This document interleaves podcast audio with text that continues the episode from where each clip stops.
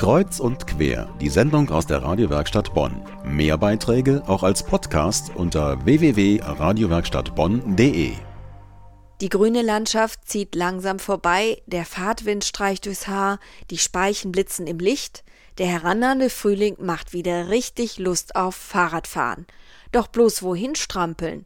Fahrradtouren, bei denen man auch etwas über die Region lernt, verspricht ein neues Internetportal des Erzbistums Köln, pfarrad.de. Das ist, Achtung, ein Wortspiel aus Pfarrgemeinde und Fahrrad. Denn das Tourenportal will kirchliche Orte im wahrsten Sinne des Wortes erfahrbar machen, auch in Bonn und der Region, zum Beispiel mit geführten Fahrradtouren.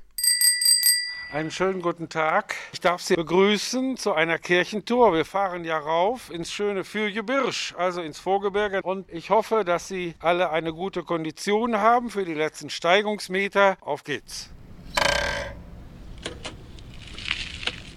Mit dem Fahrrad von Kirche zur Kirche. Das ist das Spezialgebiet von Alfons Busche, Referent beim Katholischen Bildungswerk in Bonn und Fahrradführer. Mit einer Gruppe von Fahrradfahrern radelt er los von Bonn ins Vorgebirge zur prächtigen Kirche St. Marie Himmelfahrt. Wir versuchen natürlich zwei Aspekte zu verbinden. Einmal das Radeln etwas aus Bonn heraus, wie in diesem Fall hier in Ödekofen, in eine schönere Landschaft hinein und eben für die Leute, die sich speziell auch für Kirchen und Kapellen interessieren, also für etwas Kulturelles, ist das Angebot an sich auch angemessen und wir versuchen also, sagen wir mal, beiden Interessen einigermaßen gerecht zu werden, so bei unseren Planungen, bei unseren Themenvorschlägen und so weiter. Es sind auch immer genug Leute dabei, sodass die dann auch regelmäßig stattfinden können. Türme der Einheit, die Kirchen des Abtes oder die großen romanischen Kirchen von Köln. Die Touren auf pfarrrad.de sind vielfältig. Außerdem kann jeder Fahrradfahrer mitmachen und auch eigene Kirchentouren veröffentlichen. Entwickelt hat das Portal Udo Wallraff vom Erzbistum Köln. Kirchlich sind hier vor allen Dingen die Ziele. Es geht hier um Kirchen, um Klöster, um Wegkreuze, um Kapellen um kleine Andachtsstätten, die man mitten im Wald vielleicht sogar findet. Also alles das, was das religiöse Leben hier im Rheinland über Jahrhunderte ausgemacht hat. Und diese Vielfalt, die wir hier haben, kann man ideal mit dem Fahrrad erleben und erkunden.